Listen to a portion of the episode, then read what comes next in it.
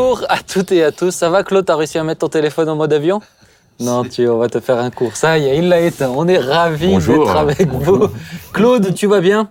Oui, et toi? Eh ben, ça va, ça va. Heureux d'être avec nous sur ce plateau. Merci. Ça te réveille, je sais que le matin, ça, te, ça, te, fait du bien d'être avec nous. C'est une si belle assemblée. Ouais, regarde ça, quand il a ses mains comme ça, c'est qu'il se prépare à dire quelque chose. De, ouais. Ça va, papa ah bah Oui, moi ça me réjouit quand à deux on fait une assemblée. Tu vois. voilà, tu vois, je savais, petite, euh, Comme quoi on peut faire une église avec peu de monde. Bah, exactement. Deux, ou trois. deux ou trois. Deux ou trois.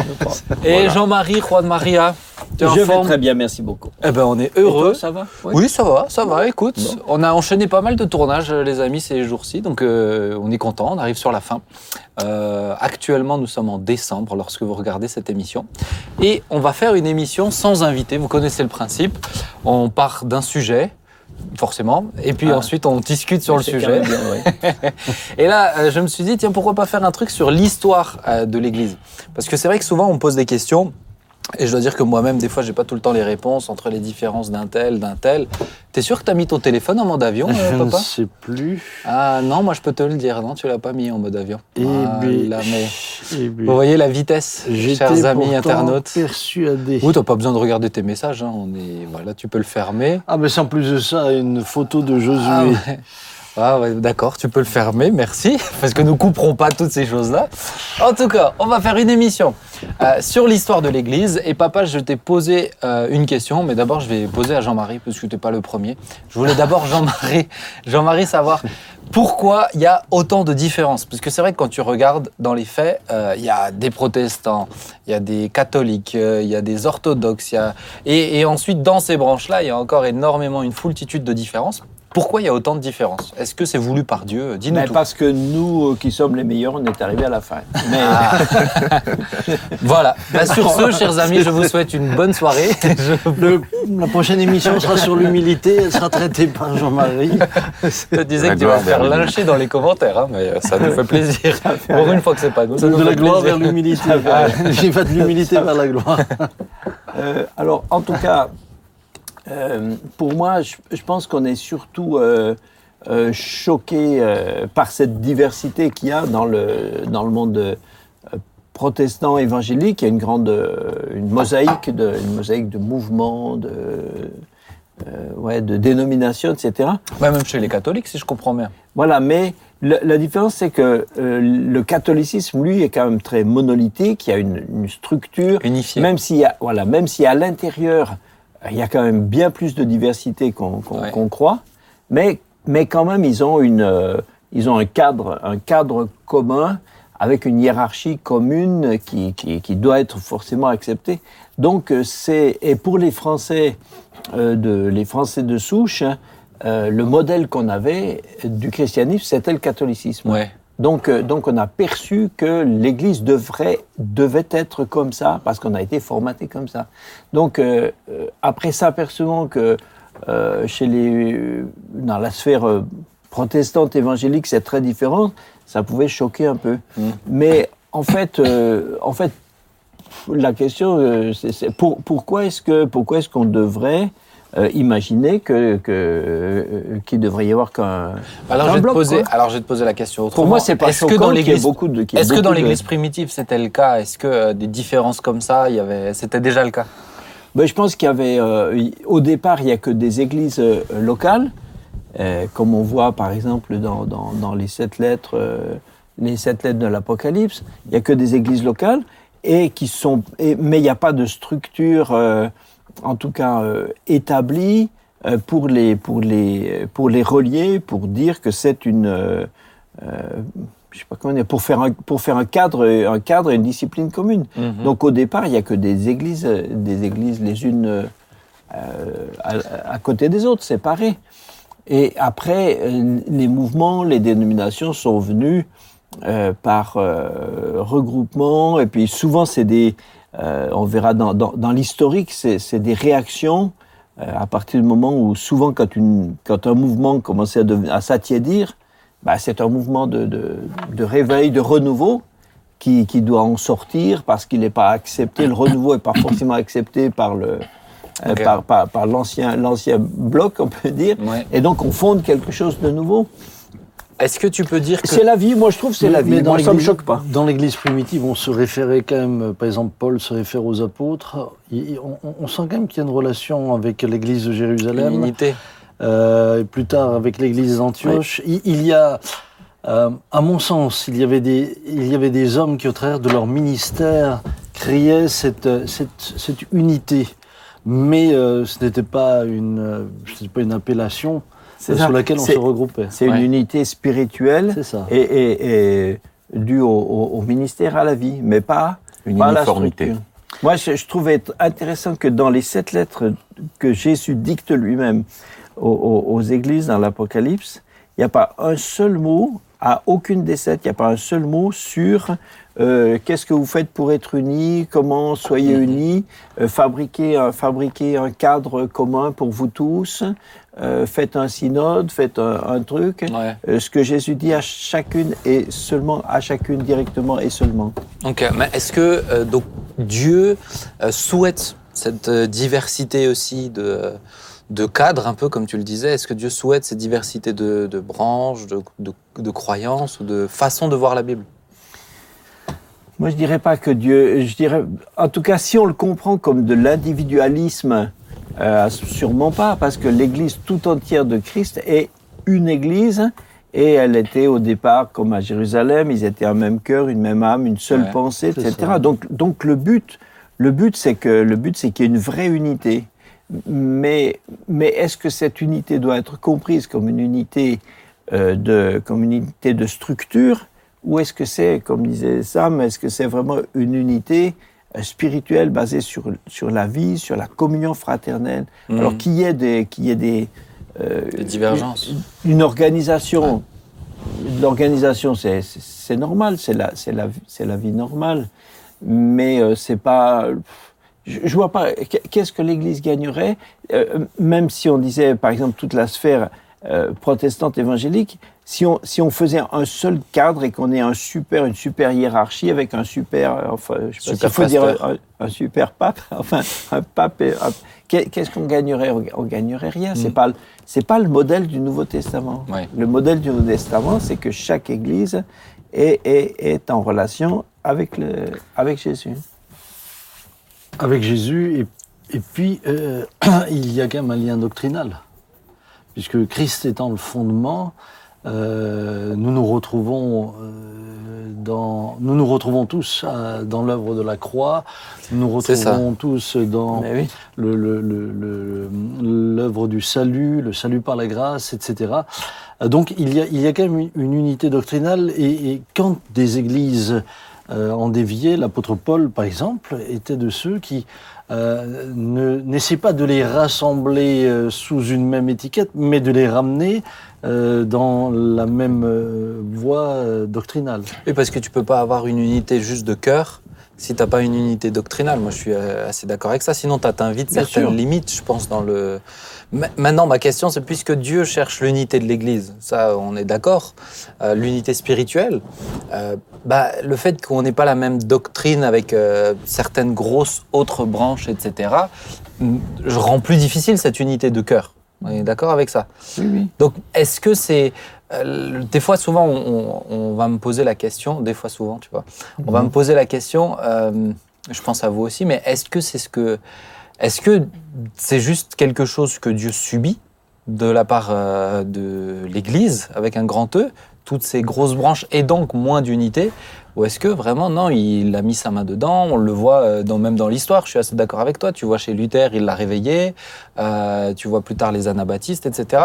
Donc, est-ce que c'est Dieu qui pousse aussi à revenir d'une certaine manière à, ces- à l'évangile pur et forcément bah, de sortir de ce qui est moins pur, quoi, moins. Moi, je dirais qu'il y a des fois où c'était euh, les, les- mouvements de, qui se sont divisés. à mon avis, des fois, c'était vraiment nécessaire. Luther, au départ, vous ne souhaitait pas, au départ, il était, il était catholique, il ne souhaitait pas sortir du catholicisme.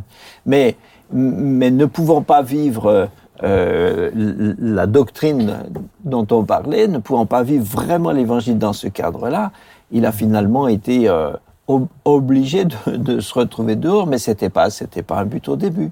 Par contre, il y a des fois où il y a des divisions, où il y a eu des divisions qui sont, qui sont euh, évidemment d'origine euh, charnelle, parce que des gens se sont, se sont, se sont combattus sur, euh, euh, sur des questions de- de- d'autorité, de, sphère d'influence, sur des où, où ils auraient où ils auraient pu euh, cohabiter avec euh, cohabiter avec des nuances doctrinales et où ils se sont entretués des fois même faut faut, le- faut le dire. Mais c'était, déjà le cas dans l'Église primitive, puisque l'apôtre Paul euh, n'était plus accueilli à certains endroits, euh, puisqu'il dira euh, un tel aime à être le premier. Mhm. Et, et là, la, la raison qui a amené cette tension, cette, cette division, il faut l'appeler comme ça, c'était, de l'ambition d'un homme. Ouais. L'ambition d'un homme. Et et en cela, évidemment, euh, en, en cela, on ne peut qu'être triste Ouais. qu'être triste, puisque euh, finalement, à cause de cela, l'Église perd euh, beaucoup de, de- d'énergie dans des choses, dont- dans, dans des combats qui ne sont pas laissés. La- Claude, je t'autorise à parler si jamais tu veux avec eux. hein, c'est... Oui, mais oui, moi je l'ai résumé en. Non, mais pas que vous ayez- c'est pas que vous preniez toute la place, mais je le vois qui vous écoute. Non mais euh, comme tu nous dis que quand c'est comme ça, il nous faut aller les uns après les autres. C'est bien. nous Non, mais c'est beau. que de petites touches. Ça me fait plaisir, tu vois. mais tu peux te permettre quelques petites touches, Merci. Claude. Ne t'en fais pas. j'entends, moi je rejoins simplement ce, ce qu'ont dit ces éminents érudits euh, en face de moi, clairement. Ah oui, vraiment, toi, tu Je- veux une mais- avec une petite image. d'ironie.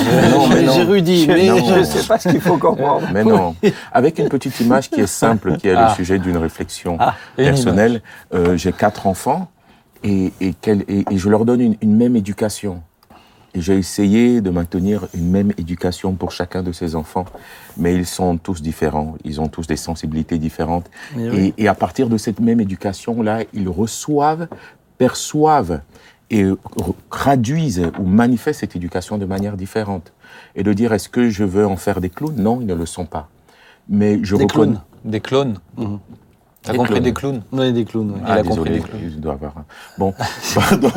Mais, mais réellement, mais dans la manifestation, mais dans la, la réception de cette éducation, Ouais. de ces valeurs, ils le vivent autrement et ils le traduisent autrement.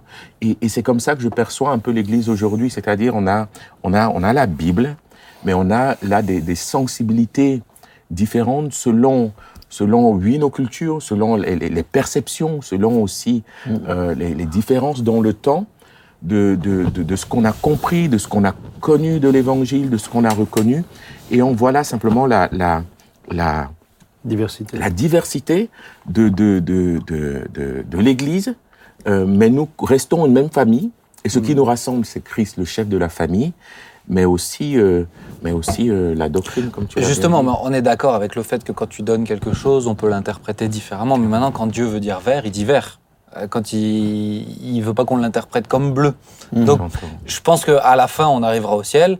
Et certains étaient persuadés de certaines choses, voire euh, nous aussi, probablement. Et Dieu nous disait, bah, c'était pas du tout ça, mais c'est pas grave, vous avez fait ce que vous avez compris et vous cheminez dedans. Mais vous restez ma Ah, famille. je me... Oh, c'est pas grave, ça dépend de quoi. de- Oui, oui, non, mais, mais justement, justement, Justement. c'est ce que je, c'est ce que je veux venir euh, dessus, cher Ah, père. Quelqu'un qui n'a pas d'église, là, par exemple, et qui se dit, mais ok, je comprends, il y a plein de différences. Euh, des fois, c'est des interprétations sur des choses qui sont. Il y a des choses qui sont secondaires quand même. Euh, si maintenant quelqu'un, euh, il y, a- il y a un mouvement qui dit Jésus n'était pas le Christ, Jésus n'est pas mort sur une croix, bon bah ça pose déjà souci. Ou il y a d'autres divinités, etc. Ça pose problème. Donc quels sont un peu, quel est le gros, le, le cadre fondamental où quelqu'un qui chercherait une église il dit bah, il faut absolument qu'il y ait ça? Mais le problème, c'est euh, le problème, c'est la diversité, c'est la séparation entre ce qu'on appelle euh, euh, essentiel et puis et, et secondaire. Alors, si si on si on met tout dans le si on met tout dans l'essentiel, ça veut dire qu'on a toujours tout raison en tout et finalement on est une secte, on est les seuls. Si on met tout dans le secondaire, on n'a plus de théologie, on devient libéraux. Et à ce moment-là, tout le monde peut, tout le monde peut tout faire et tout le monde choisit tout ce qu'il veut. Ouais. Donc, mais, mais la, comment tracer la, la frontière entre La ce qui est essentiel, mais il y a quand même des, il y a quand même dans le, il y a quand même dans les textes du Nouveau Testament, il y a quand même des, des bases qui sont, euh, Des qui, sont, qui, qui- qui- qui sont claires hein, sur la nature de Dieu, la nature de Christ, le- le- le- le- le- la définition du, du- du salut. Il y a quand même des choses qui La sont. croix, oui. Et, et le Saint-Esprit lui-même, hein. la personne du Saint-Esprit. euh, il y- c'est simple, il y, a, il y a certains aspects de la doctrine, quand tu ne les as plus, tu peux plus te dire chrétien. Hmm. Tu peux plus t'identifier à Christ. Tu peux plus t'identifier à lui. Euh, et, et- et donc, je, on, a vu par exemple que, euh, que Luther, tout en faisant sa réforme, va continuer à considérer que euh, ce qu'on appelle, nous, la Sainte Seine aujourd'hui, reste quand même, comme la pensée catholique le veut, euh, l'incarnation dans le pain du corps et dans le vin euh, du sang de Christ. Donc la, la, la la présence réelle de Christ Là, dans là où, les par exemple, un autre réformateur comme Zwingli va s'en séparer. Il va dire non, c'est la, la scène est symbolique. Et, et- et- et c'est un exemple de Ou pour le coup, c'est majeur quand même. d'approche différente. Oui, c'est assez. euh, moi, je trouve c'est C'est assez- majeur quand même. Alors, oui. Oui, oui, c'est- majeur, mais quand on regarde d'où vient Luther, C'est ça qui est intéressant. on se dit, bah, il a quand même déjà fait un grand. il, a, monté fait, quelques marches, quoi. il, il a fait déjà, il a déjà fait un grand pas, puisque lui, il euh, revient au salut par la grâce et non pas par les œuvres. Mhm. Euh, donc, on se rend compte que, que, qu'à différents moments de l'histoire de l'Église, euh, on y reviendra tout à l'heure, Ouais. Bah, ce genre de, de, de différence va, va euh, donner naissance à de nouveaux mouvements, mais qui pourtant ont, ont- ont- ont un même fondement. Hmm. Ce que je trouve dommage dans l'histoire de, de ces. euh, dans, dans l'historique, dans la chronologie de ces différenciations en mouvements, sous-mouvements, etc. Ce qui est dommage, c'est que des fois, euh, des gens se sont, se sont séparés pour des raisons euh, euh, doctrinales, mais qui aujourd'hui, nous, nous paraissent pas, nous paraissent pas aussi décisives que ça l'était pour eux. Aujourd'hui, on admettrait tout à fait dans, dans, dans, dans notre Église que deux, deux personnes puissent avoir des, des approches différentes sur la prédestination, par exemple. Ça ne nous empêchera pas de louer le Seigneur, mais dans, dans, certaines, dans certaines époques, mais les gens se sont littéralement euh, en- entretués Ouais. sur ces questions-là. Et là, je pense que j'ai j'ai peur que, euh, que les raisons doctrinales de séparation n'aient pas été que doctrinales. Je pense que derrière, il y a des questions des fois d'hommes, d'hommes, d'humains, d'ego, d'autorité, etc. Parce que c'est vrai que. De l'extérieur, on parle hein. de la nébuleuse protestante, la nébuleuse évangélique par moment. Oui, oui. Et quand on prend le temps, là, on va en aborder que quelques-uns.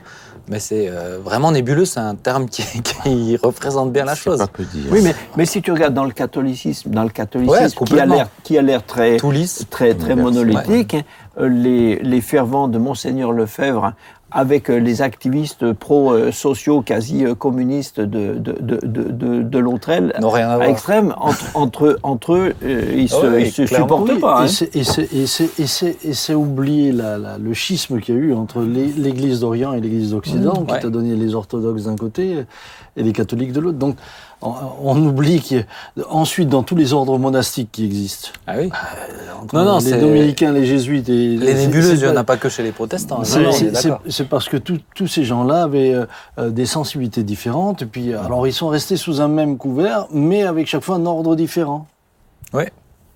Ok, bah, on va avancer justement sur cette Oui. partie-là, euh, parce que l'idée maintenant, c'est d'essayer de comprendre un petit peu. Alors euh, voilà, on va faire ce qu'on peut. Euh, J'ai juste oublié de le présenter parce qu'il me semble hyper intéressant.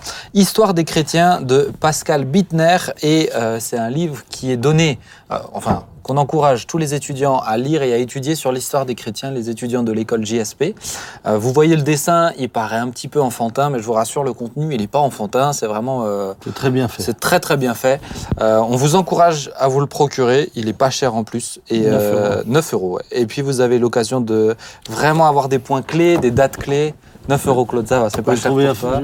fil. On peut le, Le- trouver dans toutes les bonnes librairies. On peut le trouver. ouais. Le seul le, le seul euh, petit reproche que Oh, je fais à attention, ce il- livre, Attention, ma- Madame Non, Bittner, n'écoutez pas, n'écoutez schisme. pas, voilà, ça y est. non, en tout cas, il faut le compléter. Pour le 20e, il est, il est très bien jusqu'au jusqu'au 20e siècle. Mais sur le 20e siècle, il y a, il y a presque Oui, rien. il y a- il y a pas- et là, il faut, il faut le compléter avec autre chose. Mais je trouverais intéressant maintenant que tu as la retraite de lui proposer. euh, Non, je suis pas historien. Ah d'accord, Oh, c'est dommage.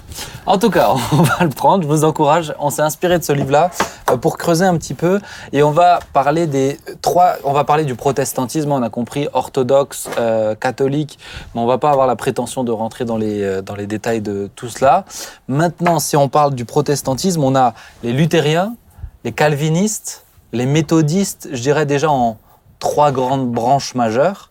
Alors on pourra toujours et toujours plein de personnes pourront ergoter et rajouter, oui, il y avait ceci, cela. Oui. Le temps est court, donc on va essayer d'avancer. Déjà, les luthériens.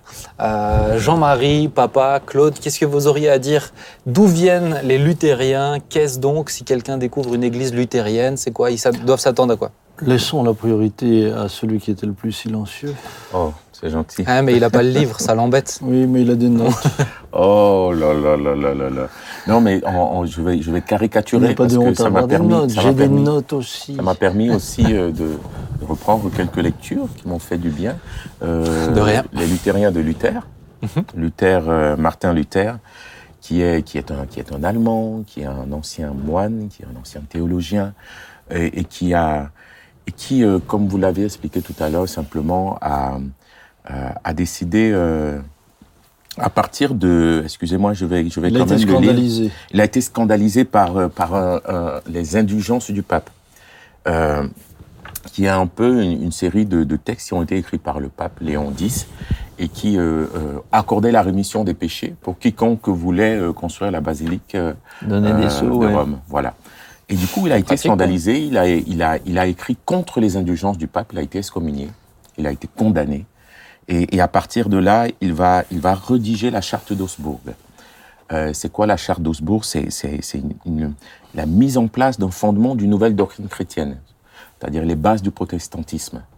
Et, et à partir de là, euh, ces bases-là vont, vont, vont ouvrir la voie à une nouvelle, euh, on va dire, une nouvelle religion, un nouveau courant, Mhm. courant du protestantisme qui se distingue de, la, de, de ce qui était la religion universelle catholique romaine, qui était un peu le tronc commun comme ça à partir. euh, nous savons qu'à partir du IIIe siècle, euh, le, le christianisme est devenu euh, une Religion d'État. La, religion d'État, la religion de l'Église, De l'Empire. de oui, l'Empire oui. romain. Et, et, et c'est quoi le protestantisme? Quelles sont les bases? Elles sont simples. Le pasteur Sam en a déjà parlé. La, la foi ne, ne, ne repose plus sur, sur les œuvres, mais sur la grâce. Il va aussi condamner le culte des saints. Il va condamner euh, notamment euh, euh, la, la dimension d'un souverain, le- étant le pape, maître de l'Église, en, en instituant Christ comme étant le maître de l'Église. Et euh, il va, il va, il va s'ériger contre le célibat, le, célibat des prêtres. On a parlé de la communion, le pain et, et le vin partagés pour tous et à tous. Et, et il va garder deux, euh, deux sacrements parmi les sept sacrements de l'Église catholique, euh, le baptême et la communion. Voilà. Peut-être juste là, c'est important de le dire parce que de l'extérieur, on pourrait se dire, mais attends, mais les protestants, c'est euh, c'est pas si, ça fait pas très longtemps. Comment vous pouvez prétendre que c'est Dieu alors qui vous le donne à vous et tous les autres d'avant? En fait, le socle et la base commune, c'est toujours la Bible. Mhm. Et je ça. pense que c'est important euh, pour tous ceux qui connaissent pas le Seigneur de comprendre ça. C'est vrai. C'est que la base commune, c'est la Bible. Si vous voulez découvrir Dieu, c'est vraiment en lisant la Bible. Et après, c'est comme ça, en fait, que Luther a fait son Oui. interprétation. Ah, oui, Oui. et puis Luther, Luther au départ, c'est- je reviens à ce que disait Jean-Marie, lui, il voulait réformer rien du tout. Un moine, hein. C'était un Moi, moine lui, il voulait rester dedans. euh, scandalisé par l'instrumentalisation de la Bible. Et euh, aujourd'hui encore, moi, je suis parfois scandalisé par l'instrumentalisation de la Bible, puisque euh, on a instrumentalisé le salut. euh, pour euh, finalement dévoyer l'écriture euh, en faisant financer Mhm. les croyants, leur laissant penser qu'ils pouvaient échapper à l'enfer en payant des indulgences. Mais Mhm. c'est- incroyable. ça. Et c'est en affichant ces 95 thèses, et quand il a mis les 95 thèses sur l'Église, que là, le feu s'est répandu. Dans- dans- et et- et qu'ensuite, euh, ah ben, qu'ensuite lui-même euh, est resté attaché à sa conviction. Ouais. Et, mais au départ, lui, il n'a il a jamais, il a jamais voulu ce qui est arrivé. Mais je pense que Dieu l'a permis. Mais comment alors Je euh, pense que Dieu l'a permis. Parce qu'aujourd'hui, des églises luthériennes, il y en a toujours. Oui. Euh, comment ça se passe un culte chez les luthériens? Est-ce que c'est un peu comme chez nous? Est-ce que c'est un peu Ben, c'est beaucoup plus, euh, disons, ça a la réputation d'être, euh, ça a la réputation d'être plus austère. Et euh, en tout cas, par rapport à chez nous, c'est bien plus court. Ah, c'est plus ça, ça va, la prédication, ça tu va veux dire plus, ça va plus vite. Ah oui, mais après, Mais, je veux euh, dire, on a et- des pasteurs qui savent faire. hein. Mais je pense que c'est la, la- la forme. La forme, c'est pas c'est pas tellement la forme qui fait le. C'est pas la forme qui est la garante de, de, de, de la vraie de la vraie vie. Mhm. Une forme peut être peut être très joyeuse, dynamique, etc. Et puis n'être que de, de, de l'animation culturelle. C'est creux, quoi. ouais. de la para. C'est ça. Mais euh, il y a eu un temps, je pense, évidemment, dans, au temps de Luther, il y avait un temps où il y a eu une- un, vrai, un vrai mouvement de Dieu pour, pour ramener euh, le- le- des chrétiens dans une, dans une vraie vie spirituelle en revenant à la Bible, en sortant des traditions séculaires, etc. Mais ce mouvement lui-même, si, euh, avec le temps, si lui-même, il ne, il ne se, se- s'ancre pas de nouveau, euh, j'allais dire euh, jour après jour, euh, dans la présence de Dieu, eh ben, il peut devenir aussi une boîte, une boîte, une boîte vide. Tu veux dire, c'est Alors- une- quand la routine s'installe, Bah oui. c'est. euh, Ah oui. donc, est-ce que tu, est-ce que tu dirais que c'est, quand tu parles de mouvement de réveil, que c'est finalement cet effet de nouveauté qui stimule tout le monde à ressortir, à se plonger à nouveau dans les textes, ou est-ce qu'un mouvement peut réellement euh, bah, rester accroché à la parole de Dieu, ou est-ce que forcément il va un peu, euh, peu s'encrasser avec le temps, etc. La nature humaine, la nature humaine fait que euh, le risque potentiel est toujours là de voir petit à petit des déviances s'installer. Et puis, euh, et puis euh, finalement, c'est ce que Jésus dit aux pharisiens. Il dit mais vous avez, vous avez euh, finalement euh, changé au profit de votre tradition, même les commandements. Et, et, et, et, et finalement, on peut tous, euh, tout d'un coup, bâtir des traditions. Tradition. Et des traditions qui, petit à petit, s'éloignent de la vérité. Ouais. Euh, par exemple, euh, il disait, puisque vous donnez au temple, vous n'avez plus besoin de soutenir vos parents. Voilà, donc euh, au profit de votre tradition qui dit vous pouvez donner au temple, ça vous dédouane de vos parents, vous avez euh, renié le commandement euh, qui dit Tu tu honoreras ton- honore. père et ta Ben oui. mère. Et ça, c'est ce que Jésus dit. Et, et c'était déjà vrai du temps de Jésus. Ouais. Mais c'est vrai aussi aujourd'hui. Petit à petit, on peut instaurer des petites traditions qui de- tout d'un coup deviennent vérité d'évangile. Et puis, euh, sur cette vérité-là, on va continuer à insister. Et, et- et au bout d'un moment, on peut plus se dédire de ce qu'on a fait. Mm. Et on est enfermé dans, le, le- le- le- le- dans un piège où, parce qu'on ne peut pas se dédire, eh bien, bah, malheureusement, on, on- on- on- on va persévérer dedans. D'où l'importance pour ceux qui chercheraient une église de trouver une église qui euh, n'est pas enfermée dans ses propres traditions, mais qui, qui vraiment cherche à respecter ce que la Bible dit avec ce qu'elle considère. Alors, ce que la nous Bible ne sommes dit- pas tous enfermés dans nos propres euh, traditions? Parce que Ouais, la mais vérité as différents degrés quand même. Tu peux pas. Pour moi, tu as quand même différents degrés. Quand on parle de tradition comme les pharisiens à ce moment-là, ça transformait les commandements. Mais Oui, ce pas transformé, parce que, en tout cas, dans la réflexion qu'on peut mener ensemble, est-ce que les vérités de Luther ne sont pas devenues des dogmes et des fondements?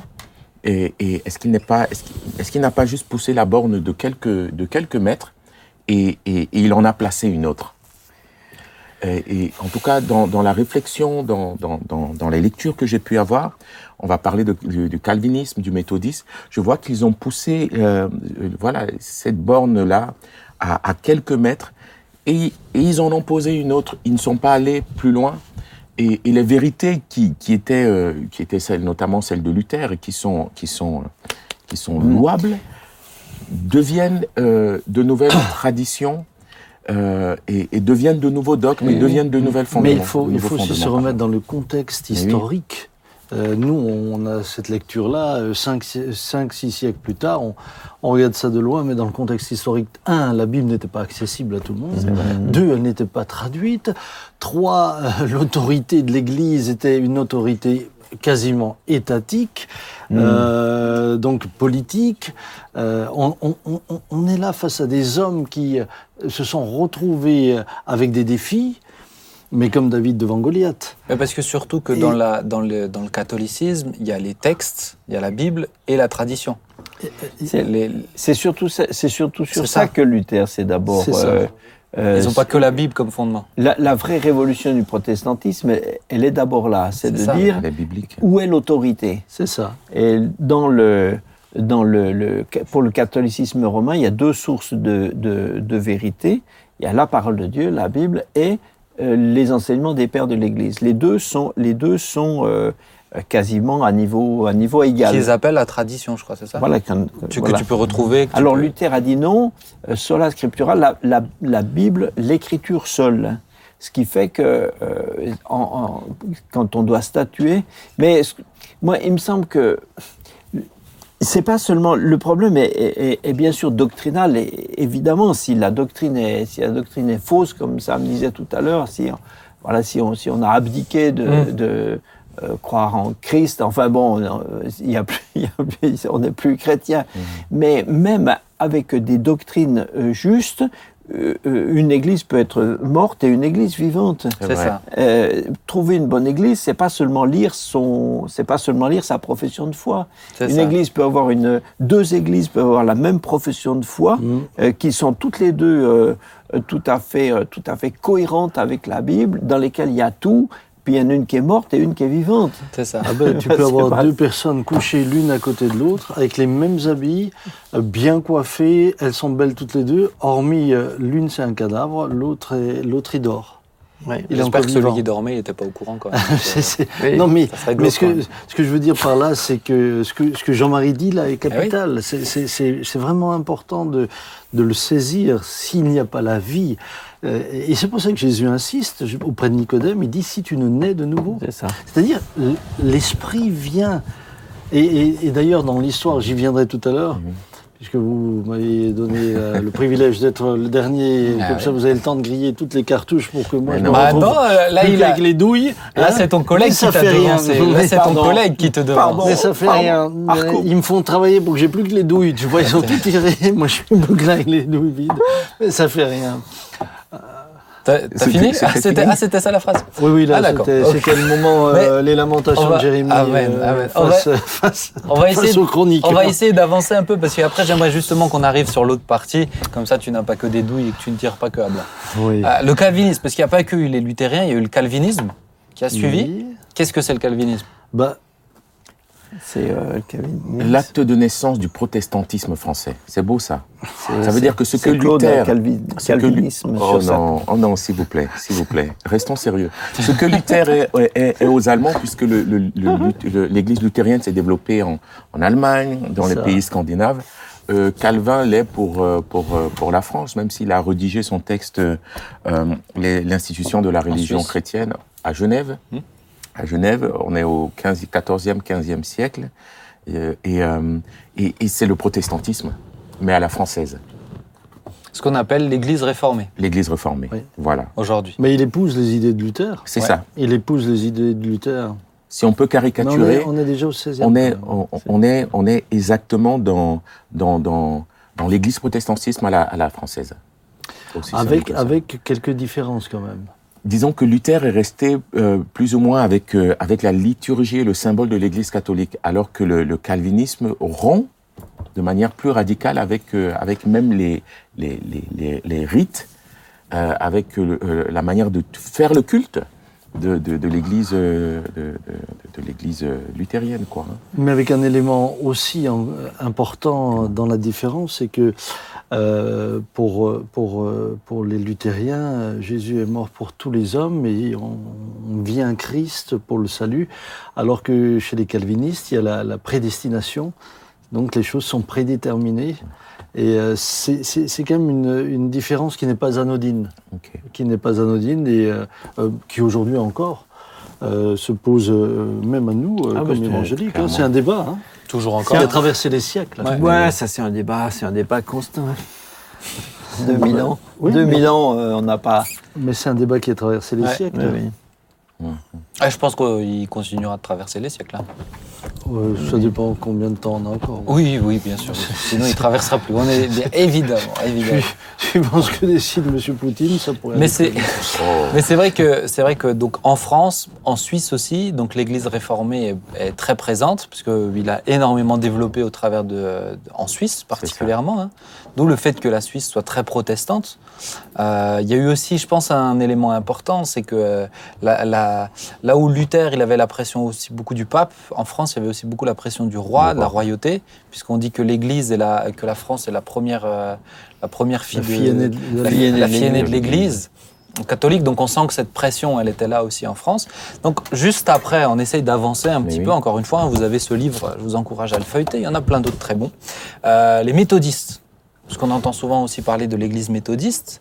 Qu'est-ce que c'est? Pourquoi ça s'appelle méthodiste? D'où viennent les méthodistes D'où viennent les méthodistes On- Le référent de cette Ne vous cédez pas, euh, toute Ah la non, priorité. Bah, les monsieur- méthodistes, c'est Wesley. c'est euh, alors le, le- le nom de méthode, méthodiste est, est un petit peu quand même au départ un petit peu euh, un petit peu une moquerie, mais mais euh, Wesley euh, Wesley avait une une, approche euh, une, approche pratique concrète sur la, de la vie chrétienne et il encourageait il encourageait les chrétiens à, à- à être chrétiens avec avec méthode à, à- à lire la Bible, à prier euh, régulièrement, etc. Donc on l'a un peu, on a un peu, on a un peu tourné en, Et, en dérision. et ça a commencé par où, les méthodistes? Là, là, là, on est de, de- de- dans l'église anglicane. C'est-à-dire, euh, euh, on, on parle, on nous parle du, du souverain Henri, Henri VIII, qui se sépare de, de l'église catholique romaine simplement parce qu'il veut, il veut divorcer. Et, et le pape n'accepte pas qu'il divorce, alors il décide comme ça de... Comme ça, comme ça, il devient chef de l'Église. Voilà, il décide d'être chef de, de l'église, de dire maintenant je- j'ouvre ma propre église. Et, et du coup, le roi souverain en Angleterre euh, ouvre l'église en, anglicane, Encore aujourd'hui, hein qui est, oui, mais Il qui est est dans le toujours le chef de l'Église. hein. même principe que Mhm, l'Église mhm. euh, que l'Église catholique. Et il y a un schisme comme ça en, Angleterre. On a parlé de, Wesley, on pourrait parler de, Whitefield aussi, qui sont euh, qui, se séparent de, l'institution Église anglicane avec ses dimensions, comme l'a dit euh, euh, comme l'a dit euh, le pasteur Jean-Marie, de rendre d'avoir euh, non pas une, une religion étatique, une religion sociale, mais une religion, mais, mais une conversion personnelle, Donc pour l'instant, basée sur une méthode. le luthérien, le calvinisme et les méthodistes, à chaque fois, c'est une séparation. Un schisme. Voilà. C'est une réaction. C'est une C'est un réaction. réveil. Réveil. Donc à chaque fois, on comprend que c'est euh, c'est pas juste ah ben ouais Oui. non nous on n'est pas juste d'accord avec tel euh, tel Oui. machin. C'est vraiment c'est c'est pousser à revenir aux Écritures. C'est ça. à revenir. La, di- la différence entre Whitfield et, et- et Wesley, Wesley. c'est que Whitfield n'implantait pas d'église. C'est ça. Il prêchait, mais Wesley, et c'est de là le, le méthodisme, Wesley a commencé à implanter méthodiquement à des Des églises. églises. Ça a aussi donné lieu à une nouvelle manière de partager l'évangile, puisqu'on prêchait l'évangile en plein air. C'est ça. tu avais les prédicateurs itinérants, euh, ce qui avant n'existait pas, ça, c'était impossible. Et la troisième des choses qui a été euh, extrêmement importante, et je pense qu'elle nous parle aujourd'hui, c'est qu'on a permis aussi aux laïcs de prêcher les- Mm. Et ça, avant, avant Oui, c'était impossible. ouais. Dans le cadre de l'Église catholique, par exemple, tu peux pas imaginer qu'en dehors du prêtre, quelqu'un partage l'Évangile. Et, et- et dans le cadre de l'Église réformée, il fallait aussi qu'il soit formé, etc. Alors que là, des laïcs euh, pouvaient prêcher l'Évangile. On- responsabilité. Aujourd'hui, aujourd'hui, euh, euh, au XXIe siècle, on dirait ils sont autoproclamés. Ouais, mais chacun, autoproclamés. chacun avait une alors que, alors que, que, que ces gens-là étaient aussi suivis aussi, mais suivis, suivaient une autre manière d'être formés. Et, avec et, on se on, on va vers le peuple parce que euh, le, le- Wesley va de, de, ville en ville, il va vers les ouvriers, il, il va à la rencontre de- du tout venant pour annoncer l'évangile. Du coup, cet évangile devient accessible. Et voilà. Lisez une biographie de Wesley, c'est super Ah ouais, intéressant. ouais. C'est Ah bah, un homme- Wesley, extraordinaire. Whitfield, oui, Wesley, mais- tous ces gens-là. Le nombre de kilomètres qu'il a fait à cheval, à pied, le nombre de 6000 prédications. km à cheval par année. Et ils Ouais. ont prêché, Whitfield et Wesley ont prêché à peu près 70 000 sermons. Waouh. 70 000 sermons. Ah, son cheval devait être converti. hein. Et des fois, dans- des fois à l'extérieur, il était à jusqu'à 10 000 Parce que- personnes qui l'écoutaient à l'extérieur. Je sens qu'une nouvelle, une nouvelle fausse doctrine Allez, est en train de naître. La conversion des animaux. mais mais 6000 6000 km à cheval, ça va, ça va quand même pas si vite un cheval. hein. Oui, Faut- et il puis, faut, faut, euh, faire, faut faire des Ah, non, non, c'était une vie impressionnante. C'était vraiment Ah des vies dédiées au Seigneur. Ouais, puis là, euh, à 6000 km par année, tu marches comme Lucky Luke à la fin. hein. C'est- sûr que. Bon, on va avancer. Alors, dernière partie. Ça déforme l'uniforme. Dernière partie, mais pas des moindres, c'est aussi entre autres la naissance du mouvement évangélique, hein, dans lequel on, se- on s'inscrit nous aussi, et qui commence avec les anabaptistes. Oui. Cher père, Alors, Je je, pense vais que vous si tu prendre un baisses- rebrousse poil. un tout petit peu tes lunettes, ça te donnera encore plus de style. Ah bon, je vais vous prendre un peu un Style. rebrousse poil, cher ami, puisque Yeah. euh, j'ai décidé. Alors, je me suis fait des notes parce que je me suis dit. euh, Essayer de, de comprendre la naissance des évangéliques sans, sans, sans, sans, sans redresser un peu un tableau global, Vas-y. ça, va- ça, va, nous, ça, va, nous, ça va nous perdre. Euh, On commence avant le déluge ou juste après non, non, je rappelle juste que la jeunesse de l'Église, c'est Christ lui-même. Amen. Oh, bah. Amen. Oh là là, ça, et il m'a fait une Amen. Samuel Peter Schmidt. Voilà. Ah, Et ensuite, tu as les- vous avez les pères de l'Église, Ah vous là avez les pères de l'Église, Ah, et puis ce que tu disais tout à l'heure, il n'arrive pas à se concentrer. Ah si, si, ah, garçon. c'est- c'est- Je vais en Je vous parler suis. à sa mère. hein. Euh, 313, l'empereur Constantin, avec Je sentais. ce que nous savons tous, c'est finalement une politisation de l'Église. Pourquoi est-ce que pour moi c'est important de le dire? Parce qu'actuellement, et je le dénonce, je sens à nouveau cette tendance dans les milieux évangéliques. C'est juste, mais tu sais qu'on l'a déjà dit. Non, non, mais, mais, mais, mais, mais l'histoire nous rappelle que si on s'en souvient pas, on répète les choses. Et je le dis parce que je viens d'être scandalisé dernièrement quelque chose qui euh, euh, me semble extrêmement dangereux et je crois que l'Église euh, doit faire attention. Parce que nos prédécesseurs se sont battus contre cela, entre autres les évangéliques, auxquels, euh, vers lesquels on va, on va venir. Euh, on Pas oublie, pas, on oublie Mamadou. ce que vous n'avez pas cité, c'est les Vaudois. Hein? Ah. Parce que les Vaudois, on pourrait déjà les associer. Ils ne s'appelaient pas évangéliques. C'est pas le veau d'or Hein, et ils ne s'appelaient pas évangéliques, mais euh, leur, leur combat, c'était quoi? Euh, Lui aussi, Pierre Valdo, entre autres, a été scandalisé par quoi? Par la richesse de l'Église. Donc, scandalisé, qu'est-ce qu'il a voulu? C'est un retour aux sources, un retour à vivre l'Église primitive. Riche commerçant à Lyon, ils vendent tout, et puis ils euh, se feront donc persécuter. Mais ce qui est intéressant chez eux, et, c'est pour ça qu'on ne peut pas parler des évangéliques comme si on était apparu là en, plein milieu du XVIe siècle, c'est que il a déjà voulu traduire la Bible en langue provençale. Parce que pour eux, c'était important que la Bible soit et bien comprise par tout le monde. Et c'est finalement ce qui caractérise et les protestants et les évangéliques, c'était de rendre la Bible accessible à tout le monde. C'était que euh, ce ne soit plus juste une, euh, des, des- des sachants qui finalement possèdent euh, le, le savoir au détriment de, de Mais tous donc les autres. là, toi, tu dis qu'on ne peut pas les appeler évangéliques, mais qu'on peut les rattacher aux évangéliques, Ah, c'est mais, ça mais, mais, mais, mais pour moi, la racine. la Oui, non, mais d'accord. La Mais racine, d'ailleurs, d'ailleurs, d'ailleurs, trois siècles plus tard, Oh, il y Non, avait- non, c'est- mais- T'as bu du café, toi, ce Non, matin non, dis mais, donc, euh, mais non, mais, mais, mais c'est. C'est- j'ai- Parce que j'ai- j'aime pas qu'on sorte les trucs comme ça sans, sans, sans prendre tout le fil Mais de oui, l'histoire. Et comme tu m'as demandé de le faire, je Eh, le fais. Évidemment, mais comme on a une Bon, heure, c'est compliqué de. hein Écoute-moi jusqu'au bout. Euh, chers amis, vous voyez un peu les débats qu'on peut avoir tous les deux à Oh table quand ça on peut est être seul long. à la maison. Ça Bon, peut être long. euh, ce qui est intéressant, c'est Mm. que justement, les Vaudois vont se rallier aux thèses de Luther. Et ils n'ont pas eu de mal à se rallier à ces thèses-là, euh, parce que pour eux, eh bien, le- le- l'écriture, euh, le salut par grâce, c'était quelque chose qui était déjà présent. Donc, donc ils font partie de, de, de, de ce fil conducteur qui, euh, finalement, a toujours été là, présent depuis l'Église primitive. Parce que souvent, on a le sentiment qu'il y a eu l'Église primitive, ensuite, il y a eu l'Église catholique romaine, les deux grands schismes, et que les évangéliques, eux, ils étaient, ils étaient plus là pendant toute cette période, et tout d'un coup, hop, ils réapparaissent en même temps que, que la réforme. Mais non, il y a toujours eu des gens qui finalement se sont tenus Oui, mais, à, euh, mais- à rester non, mais on est d'accord. On est d'accord. Oh, Je suis complètement d'accord avec toi, terminé. papa. Mais laisse-moi finir, s'il te plaît, quand même. On est d'accord. Mais tu peux pas parler d'un mouvement évangélique entre, euh, entre euh, pendant l'Église romaine. Tu peux pas parler d'un mouvement. Ah tu bah- peux parler de chrétiens qui sont attachés aux. Pas de problème avec ça. Mais moi, je te parle du, du mouvement évangélique. C'est peut-être ce qui pose beaucoup la question aux gens. Enfin, c'est même ce qui pose souvent la question. Bah- Qu'il y ait des chrétiens convaincus euh, qui restent attachés à la parole de Dieu, ça, j'en suis convaincu. il y en a toujours eu. Il y en a toujours eu. Oui, mais, mais, mais alors on peut les.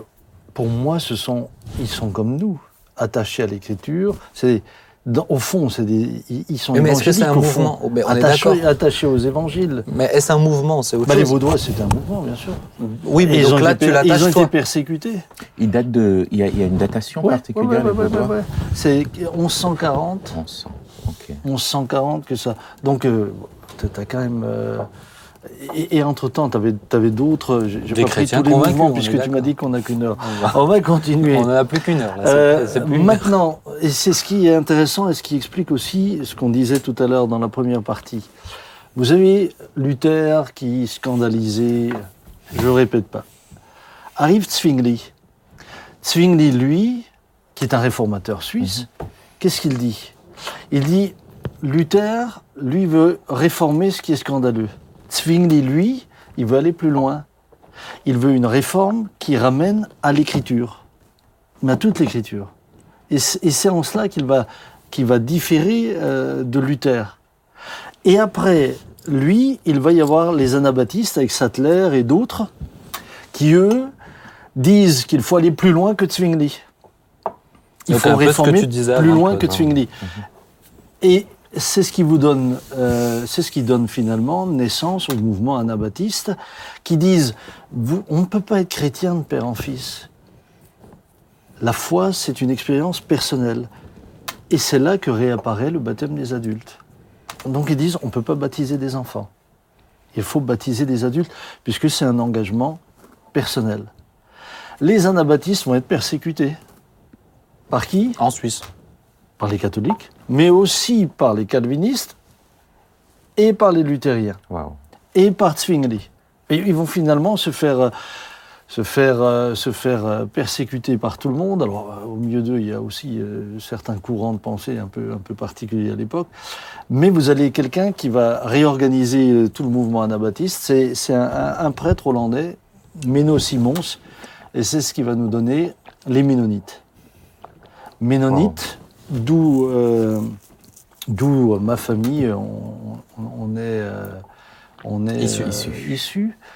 Euh, et, et à partir de à partir de là, vous allez vous allez avoir eh bien un, un mouvement qui va qui va continuer, qui va passer par le, le méthodisme, qui va passer.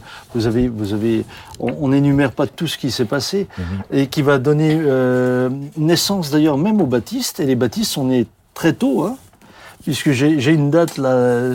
C'est Roger Williams qui crée la première église baptiste, c'est en, en 1636. On est en 1636. Mhm. Euh, en France, c'est en 1835 que la première église baptiste sera ouverte à Douai, Douai. dans le Nord. Waouh. À Douai, dans le Nord. Donc, mais 1636, vous avez déjà Roger William, et puis euh, euh, on passe le, le- le comte de Zinzendorf avec le, le- réveil des Moraves, hein, on va passer ça, euh, pour arriver à John Wesley, le méthodisme, et euh, en, en arriver finalement au, au pentecôtisme euh, qui est né alors euh, 1870, 1922, c'est euh, deux prédicateurs, Parham, qui était d'ailleurs, euh, euh, que, que- que je me souvienne euh, bien, c'était un méthodiste, un prédicateur méthodiste, et puis Joseph Seymour. Et vous avez le réveil d'Azusa Un prédicateur noir euh, des États-Unis. C'est ça. voulais juste le préciser. C'est ça. Ah et-. Alors, si on doit pré- préciser que tous les autres étaient blancs, euh, c'est quoi Mais, mais Non, mais tu- je parle du pentecôtiste, il faut le préciser quand Ah, même. Voilà, Et, et- et- voilà. et vous avez le réveil d'Azusa Street. Bien, Claude. Alors, attends, avant qu'on arrive sur ça, euh, Jean-Marie, moi j'aimerais bien t'entendre sur euh, le long laïus qu'il euh, nous a fait. Euh, Bah, Parce que j'ai une question. J'ai une question. Pour- pourquoi euh, les historiens ils présentent pas le mouvement évangélique comme il vient de le présenter là Tu le t'entends t'entends pas cette version là comme ça en revenant euh, à l'Église primitive. je- juste, je, raté quelque chose parce que Ah, c'est important par rapport à ta question. C'est, Spener qui était un pasteur euh, luthérien alsacien, euh, 1635-1705, qui donne naissance au mouvement piétiste, qui est le départ historique du mouvement évangélique. C'est vrai. Donc on est en 1635. Voilà. Donc c'était la question de base. Oui, à laquelle Donc répondu. tu as répondu tout à la fin. Ça Merci fait pour votre ça fait patience. plaisir. Je peux quitter Jean-Marie, est-ce que, est-ce que les historiens ils ramènent donc à- au mouvement piétiste, le mouvement évangélique? Comment, Pourquoi on ne le Euh, considère pas de ce- pas- sous cet angle-là? En tout cas, au le mouvement évangélique au sens de... De mouvement? C'est pas vraiment une dénomination, c'est Ouais. plutôt un mouvement. En général, on le, on, on- on le fixe vraiment le début du, du mouvement, de- du mouvement évangélique, euh, oui, au, au- au- après, après 1700, euh, dans les années euh, fin, fin, fin, Là, c'est même fin plus tôt, hein, 18e, quoi. 16e, 17e. Mais euh, oui, sur la base du, du piétisme. Et c'est c'est une. euh, mais c'est le, le mot évangélique euh, est, est, est, est vraiment une mouvance. C'est une mouvance. C'est pas C'est une, ça. c'est pas une dénomination C'est ça. Comme euh, comme l'Église luthérienne ou l'Église réformée ou comme le, le mouvement baptiste qui est qui est plus, Structuré. plus qui est plus structuré, plus plus précis dans ses, dans ses contours. Il y a plusieurs dénominations Voilà. à l'intérieur d'un Voilà, mouvement. dans, dans, euh, dans évangélique, il y a euh, c'est c'est- c'est- c'est toute une euh, c'est toute une approche de retour euh, comme comme le comme ce qu'il y avait dans le piétisme, un retour à la à la vraie conversion, la conversion personnelle, la vie chrétienne, euh, la vie chrétienne euh, personnelle, la vie de, une vie de témoignage, une vie où chacun est, est- est- est témoin de Christ auprès des auprès des, de ses de ses proches, tout ça.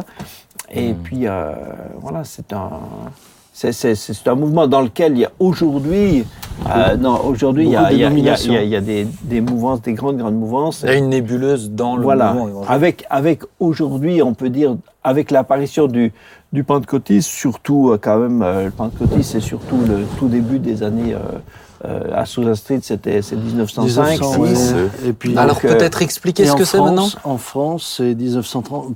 C'est surtout Douglas Scott. Peut-être expliquer euh, à Sousa Street qu'est-ce qui s'est passé, donc euh, début du 20e. si je peux en parler, euh, on parlait de, de William Seymour, qui est, euh, qui est un, un- un des étudiants de Parham. On a parlé de Parham euh, tout à l'heure, un ancien méthodiste, et avec ses dimensions de témoignage, et qui va du coup aux États-Unis pour pouvoir euh, rendre, euh, qui, qui, qui, qui va à Los Angeles pour pouvoir témoigner. Il ouvre là, dans une petite ruelle à Los Angeles, une, une petite église dans cette rue-là, qu'on appelle la Sousa Street, et, et, et, et c'est la première fois, alors qu'ils sont là dans une dimension de, dans, dans un culte où, euh, où il y a, il y a ce que nous, nous reconnaissons aujourd'hui comme, comme, comme une vie de l'esprit, une manifestation réelle de l'esprit, ouais. par euh, ce qu'on dirait de la glossolalie, c'est-à-dire des, les langues. Euh, et il y a le, le baptême, ce que nous disons aujourd'hui comme baptême du Saint-Esprit, euh, euh, euh, se, se, se manifeste dans un culte et, et, et des hommes et des femmes se mettent à parler de langues nouvelles. Euh, qui c'est pas juste des langues, les langues sont les manifestations de de ce quelque chose de nouveau qui n'a pas été euh, euh, reconnu depuis des années, en tout cas selon le livre des Mm. Actes, et euh, et avec aussi une effusion de l'esprit, un témoignage, des guérisons, de belles choses. Et là naît le mouvement pentecôtiste.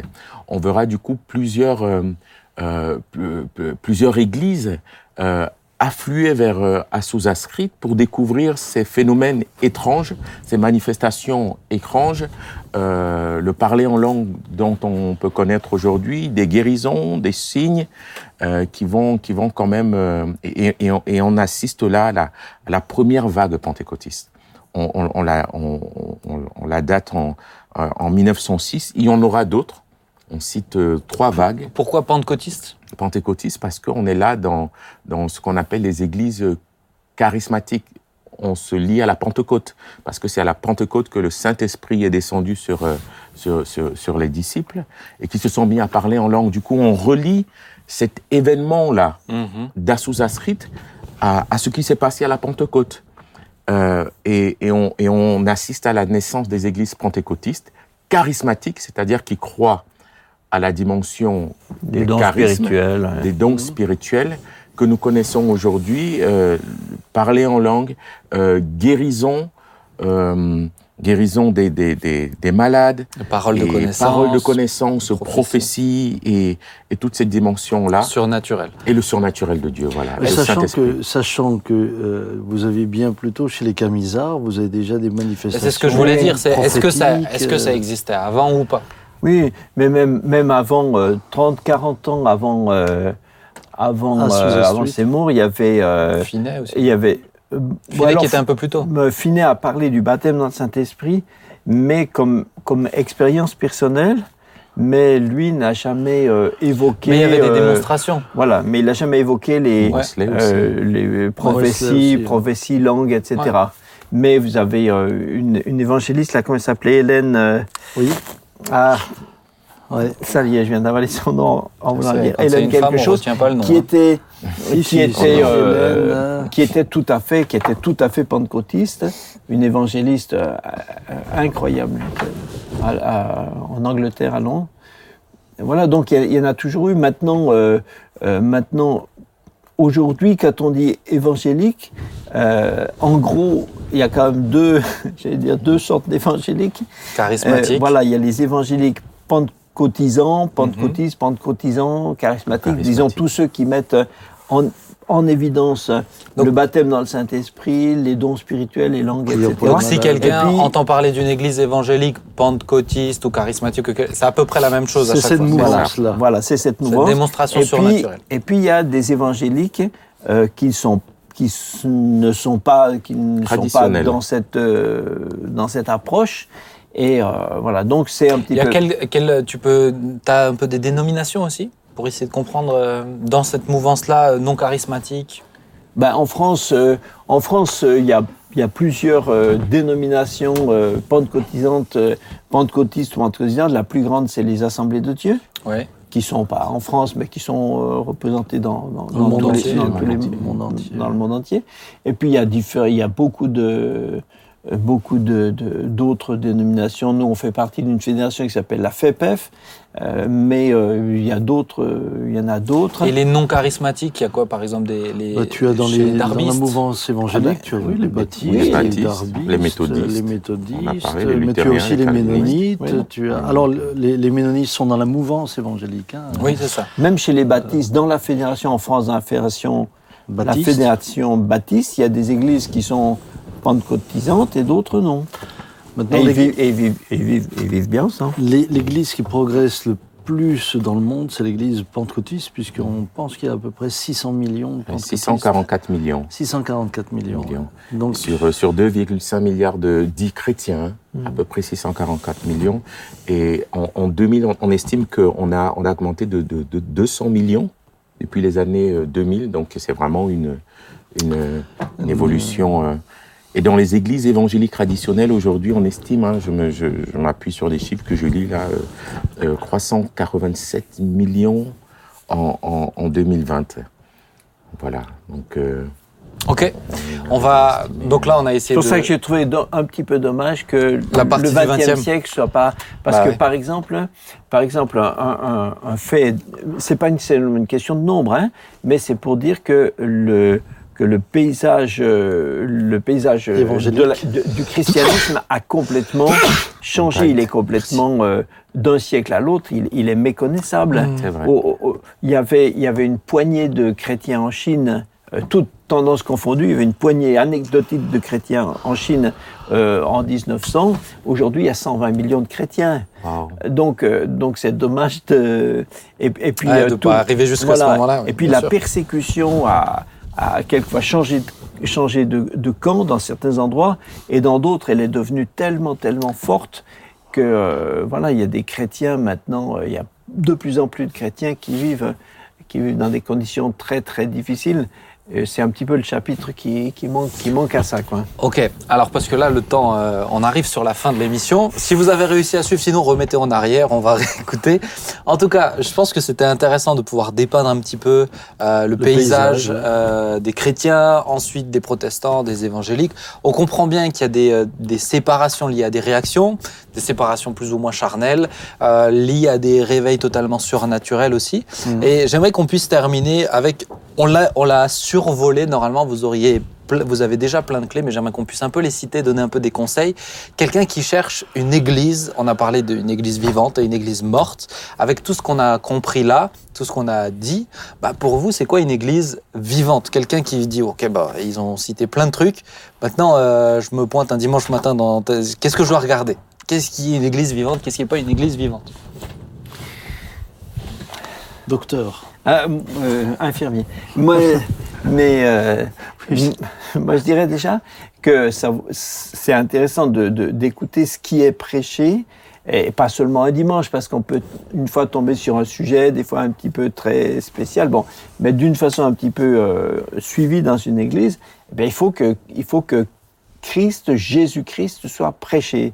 Jésus-Christ venu en chair, Jésus-Christ mort sur la croix euh, pour nos péchés, ressuscité, vivant dans le cœur de tous ceux qui croient en lui, euh, accessible, le salut accessible par cette, la foi qu'on a en lui. Déjà, il faut que ce, mais, mais prêché d'une façon, euh, d'une façon, d'une façon réelle, euh, Convaincu. convaincu, euh, convaincu avec euh, pas, pas simplement comme une pas, pas une vérité euh, chronologique, hein, Ouais. une- une- une- voilà. Et puis après, il faut que ce soit une église dans laquelle il y ait euh, vraiment où, où les croyants euh, aient vraiment une, une- une part où ils peuvent être dans une vraie communion fraternelle et où ils peuvent vraiment vivre pour euh, pour Jésus Mhm. et où le, euh, le, le, le style de l'Église soit pas, soit pas une- un style euh, euh, qui est, euh, je sais pas comment dire, coercitif, où on est, il faut qu'on faut qu'on y soit libre parce Ouais. qu'on ne fait pas partie d'une Église pour, euh, pour appartenir, euh, euh, pour, euh, comme si on avait été acheté par, par un machin, et où il y a une, une vraie, une, vraie, une vraie liberté. quoi. Ok. Qu'est-ce que tu rajouterais? Bah, Pour moi, c'est, pour moi, c'est sûr que, ça se vérifie dans le temps, cette église doit te mener à une communion personnelle avec Dieu. Amen. Elle doit, elle doit pas t'attacher à un homme, elle doit pas t'attacher d'abord à un mouvement, elle doit t'attacher au Seigneur. Amen. La deuxième des choses, il- il- il- alors je sais que ça peut parfois faire grincer un peu des dents, mais Jésus donne quand même des signes de ce qui est vivant. Voici les signes qui accompagneront ceux qui auront cru Oui. en mon nom. Ils chasseront les démons, ils parleront de nouvelles langues, ils Donc, imposeront les mains. Un peu les signes surnaturels, quoi. Bah. C'est-à-dire que ça, ce sont, ça, ça, ça, ça, ça relève plus de la volonté humaine. Ouais. Ça, c'est plutôt euh, la confirmation, euh, la, la signature que, que, que Dieu donne. Et ça fait aussi partie de ce qui est vivant, même si ce n'est pas une garantie, dans le sens où Jésus dit, euh, vous me direz, n'avons-nous pas chassé des démons en mon, ton nom, etc. Mais, mais quand même, euh, là où l'évangile est annoncé comme on vient de l'entendre, là où on nous mène dans une vraie communion avec Dieu, ces signes-là se manifestent et font partie aussi de ce qui donne du crédit. C'est-à-dire Euh, pas juste dire, je pense que c'est important de le mentionner, pas juste dire on y croit, mais c'est on les vit. On le vit, on oui, vit. Parce qu'on peut dire on y croit on sans le les vit, on le pratique. Oui, oui, oui. Puisque, évidemment, euh, certains ont essayé de régler le problème en disant mais ça, c'était pour l'Église primitive avant que le canon des Écritures euh, ne, soit, ne, ne soit clos. Euh, non, Jésus dit qu'il est le même hier, aujourd'hui, éternellement. Et moi, je, je pense que nous avons besoin. D'ailleurs, la preuve, c'est que quand, euh, entre autres, à, à Sousa Street ou euh, du temps de Hélène, dont le nom m'échappe quelques 40 ans plus tôt, il, il y avait non, il y avait énormément de. D'ailleurs, il y avait énormément de guérisons, de, Oui, oui, c'est ça. beaucoup de guérisons. Mais, mais quand il y a eu tous ces, tout- toutes ces manifestations, il y a eu aussi un- un- de réels réveils. Et, et je pense que c'est quand même important de le. Voilà, ça que- fait partie. Est-ce qu'il y a d'autres, quand vous avez un rendez-vous avec quelqu'un, euh, d'autres critères que vous, que vous conseillerez euh, Qu'est-ce que vous conseillez en plus? Bah, ce que je conseille aussi, c'est euh, qu'il qu'il qu'il soit, qu'il qu'il soit, hum, comment dirais-je, tu viens dans une église, mais, mais tu restes libre. Tu tu es pas sous la, tu es pas tout d'un coup sous la férule d'une- d'un espèce de gourou qui euh, te- d'un maître à penser qui te dit tout ce que tu dois penser ou pas penser. Hmm. C'est ta, ta relation avec Dieu qui va te mener plus loin. Mais tu as besoin de la communion des saints qui sont là, de la communion des, des, des, des, de- des membres de- de- qui composent euh, l'Assemblée. Claude, Si je pouvais rajouter. le mot de la fin. Euh, ah non, pas le mot de la fin, je te laisserai faire le mot de la fin. Une, une, une petite réflexion encore. Euh, et, et je l'ai vu finalement en lisant, euh, en, en me plongeant sur tous ces écrits, c'est la capacité à, à, à ne pas se poser des limites ou, ou une borne. Euh, Jean-Marie parlait tout à l'heure de ce qui est essentiel et de ce qui ne l'est pas. Et, et, et je pense que les, chaque Église, à un moment donné, a, a reçu une part de vie, une part de révélation, une part de vérité, mais ils se sont arrêtés là. Mhm. Et à un moment donné, à partir du moment où ils se sont arrêtés, euh, là s'est installée une forme de tradition. Et là, ils, n'ont pas, ils n'ont pas continué, ils sont pas allés plus loin vers la vérité. Et, et l'étude de ces mouvements-là, de réforme en réforme, nous a montré que euh, euh, l'Église est comme un fleuve où la vie doit couler et continuer à couler, où on ne doit pas euh, euh, s'arrêter, mais où on doit continuer à apprendre à grandir comme un enfant.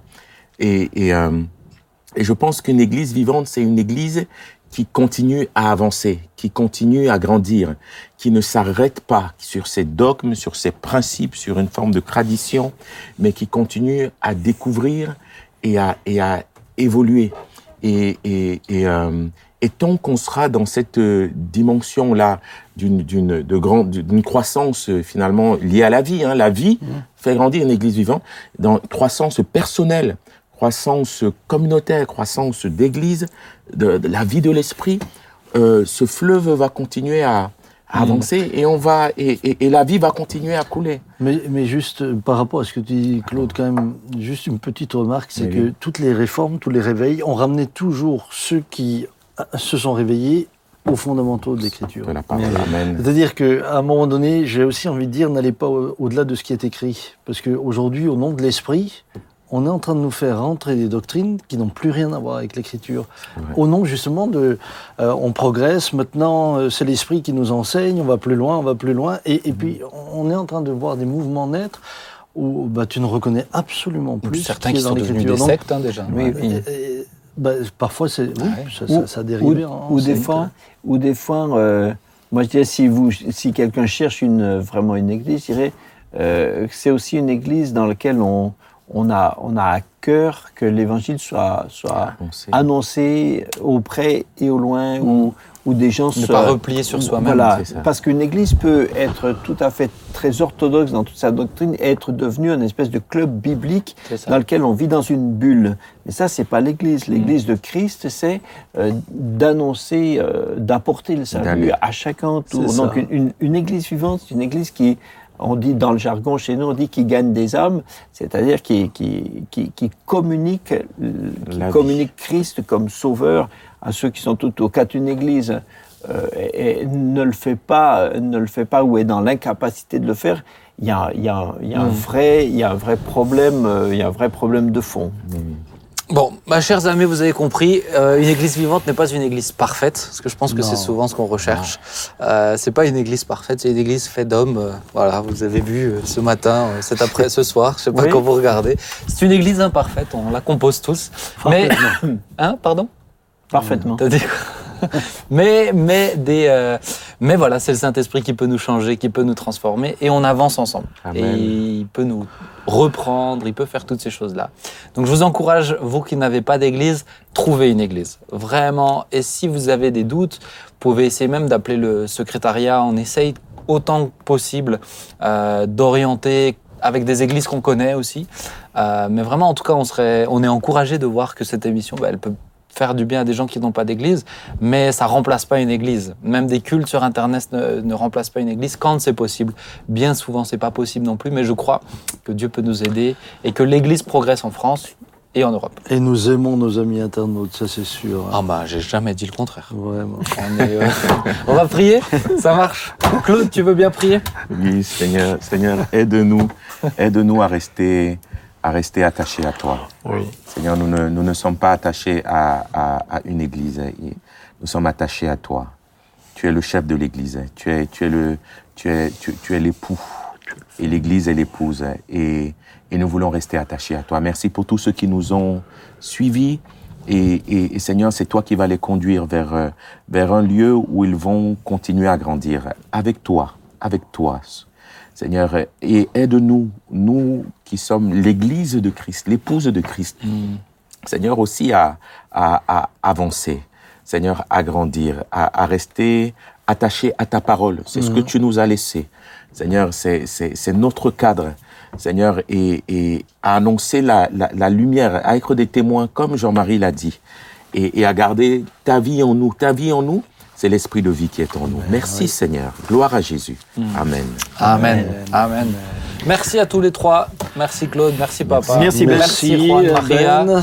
Que Dieu vous bénisse. Rendez-vous la semaine prochaine pour une nouvelle émission à 19h. Et puis n'hésitez pas, si vous posez des questions, vous pouvez la regarder encore et encore et encore. Vous pouvez commenter, dire si vous n'êtes pas d'accord. Et puis je vous encourage, procurez-vous un livre sur l'histoire de l'Église. Il est essentiel que nous connaissions notre propre histoire. À très bientôt. Ciao. over. Wow.